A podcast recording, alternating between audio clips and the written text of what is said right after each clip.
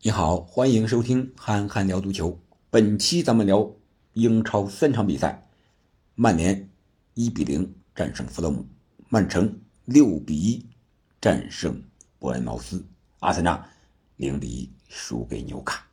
这三场比赛各有特点，一个一个聊。曼联这场，我觉得那就是赢的是真难看。这场比赛，弗勒姆射了十八脚门呀，只可惜他们的得分能力太差了，特别是这个伊沃比，他，个人突破是真猛，但是最后那一哆嗦，那真是差，感觉是有勇无谋啊，总想着大力出奇迹，结果是飞上了天。怎么说呢？解围是射门，带球向梅西，射门真告林呀。所以说这场比赛，弗勒姆输在就是他们的得分能力，前锋把握机会的能力太差了。而曼联这边呢，有所变化，呃，变化的主要是两个边后卫，万比萨卡复出，回到了首发的右边后卫的位置上，而达洛特呢是来到了左边后卫的位置上。然后他们两个经常在进攻的时候会充当边后腰这么一个角色，无论是左边的达洛特还是右边的万比萨卡。会经常的内收去串联前后场，我觉得这个是曼联有一些变化的地方。然后就是曼联的这两个边锋啊，拉什福德因为有伤未能出场，然后是加纳乔在左边，安东尼在右边。安东尼现在这状态真是曼联这真是无人可用了，要不然绝对获不得首发的机会啊。再一个，他就是确实是滕哈赫的这个。嫡系啊，属于嫡系，行不行也得上，过不了罗宾逊啊！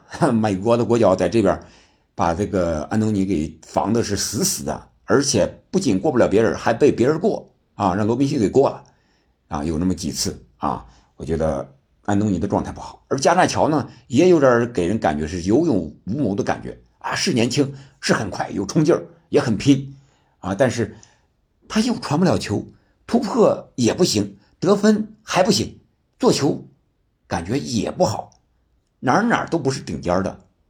所以说，曼联这两个边锋，我感觉是本赛季目前为止他状态不好，边锋参与进攻得分的能力，相对于其他几大豪门，是吧？什么曼城的呀、阿森纳的呀、纽卡的呀、利物浦的呀，他都比不了。所以说，我觉得曼联可能是得分。不多进球不多，和这个两个边锋的关系有很大的关系。这是这场比赛，呃，芒特和马夏尔替补出场，感觉上啊踢了时间不长，但是感觉状态有所回升啊。希望这场胜利能够为曼联、为滕哈赫续续命啊，能够趁着一些伤员的复苏、复出。啊，能够取得一些硬性的胜利吧。像弗洛姆这种球队，你都赢得这么难看，那可见他的问题还没有彻彻底底的解决。啊，所以说以后的比赛怎么办？这个是曼联需要解决的问题啊！不要再伤了。然后这些队员们这状态怎么激发出来？主教练和队员和俱乐部高层这些关系怎么理顺？啊，这是曼联可能是。更重点的一些东西，这场比赛，呃，过多的不讲了。然后说一说曼城吧，六比一战胜了伯恩茅斯。这场比赛怎么说呢？其实也没什么可说的，因为六比一的比赛了，几乎就是一边倒了，对吧？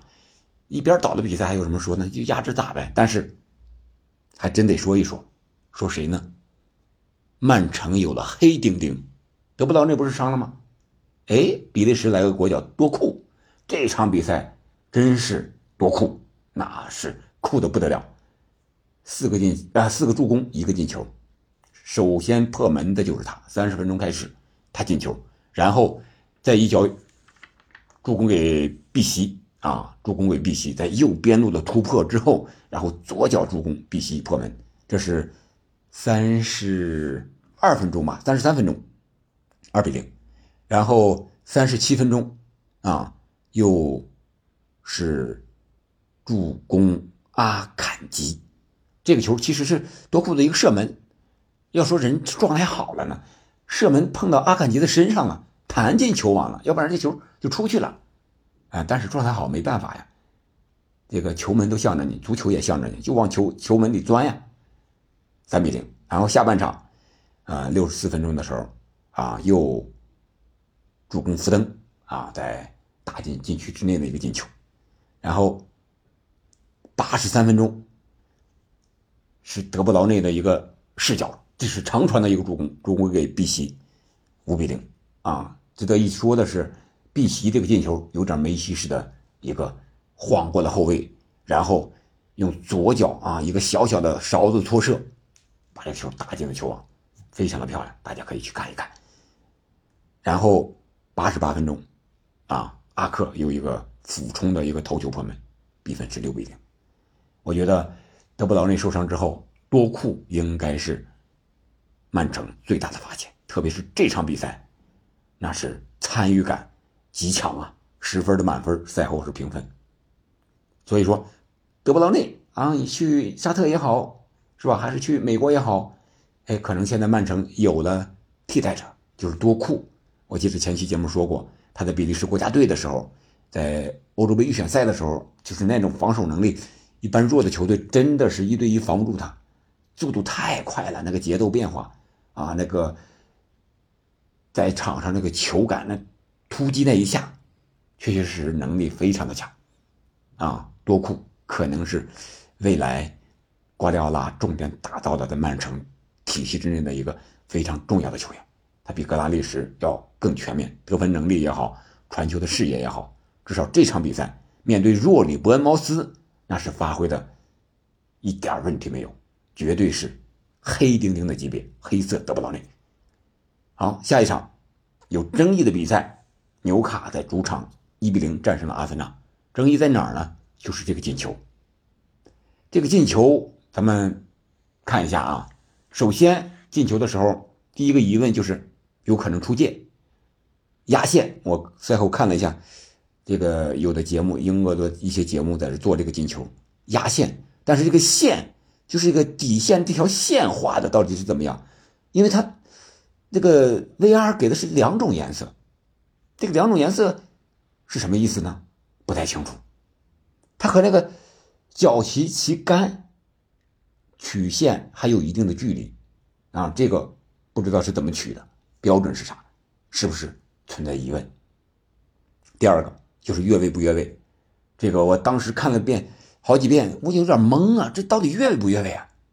乔林顿在那儿是吧？安东尼戈登在那儿，然后大卫拉亚往前走了，然后加布里埃尔在这儿，啊，你如果是吹不越位的话，应该就是这个球在。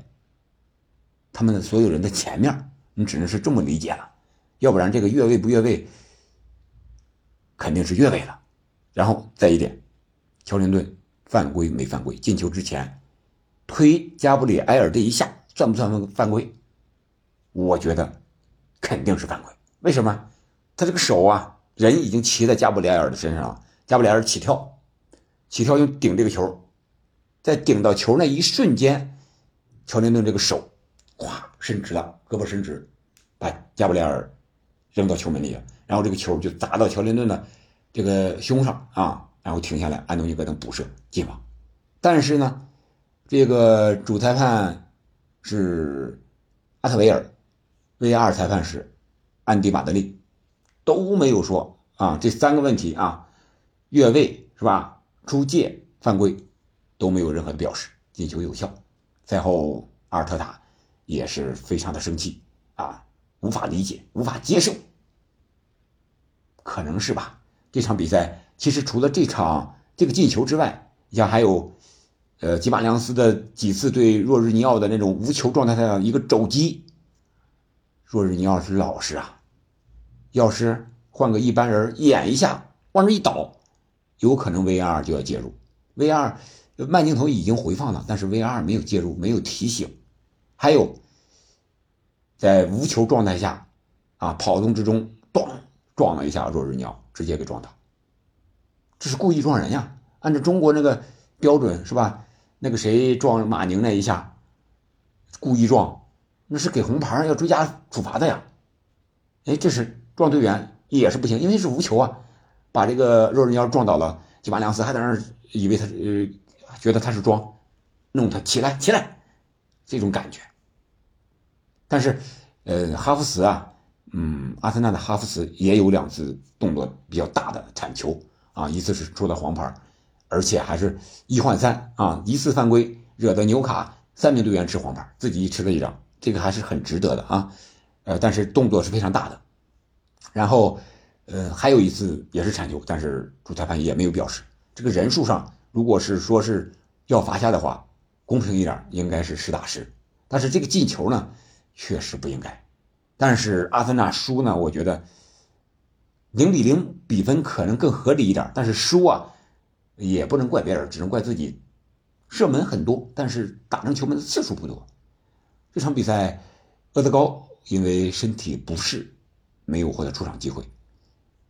哈弗茨没有发挥更大的作用，还有可能被罚下。特罗萨德状态好，但是替补出场。马丁内利和萨卡被防的死死的，呃，这个丁琴科是替补出场，替补的是本怀特，嗯，范建阳是首先打左后卫，丁琴科上场之后他来了右边，范建阳发挥的不错，防守至少呃兢兢业业，呃，但是在同时没有丁琴科和厄德高的情况下，他们在前场这个组织串联似乎差了那么一点点。啊，运转程度也好，或者是传威胁球的能力也好，我感觉是稍微差一点的。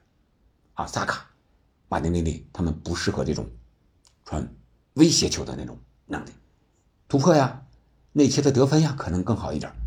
但是传威胁球，照着厄德高和丁金克还有一定的差距。这场比赛，如果说阿森纳输给了裁判，输给了误判，这个也。没有太大的争议。如果说说给阿森纳自己，啊，这个也能说得过去。他自己首先没有像样的得分机会吧，打进球门范围之内就很少了，啊，所以说这场比赛我是这么个看法。你觉得呢？欢迎在评论区留言。好了，今天晚上咱们就聊到这儿，明天又是周一了，新的一天，新的一周马上开始。祝大家工作愉快，身体健康，谢谢。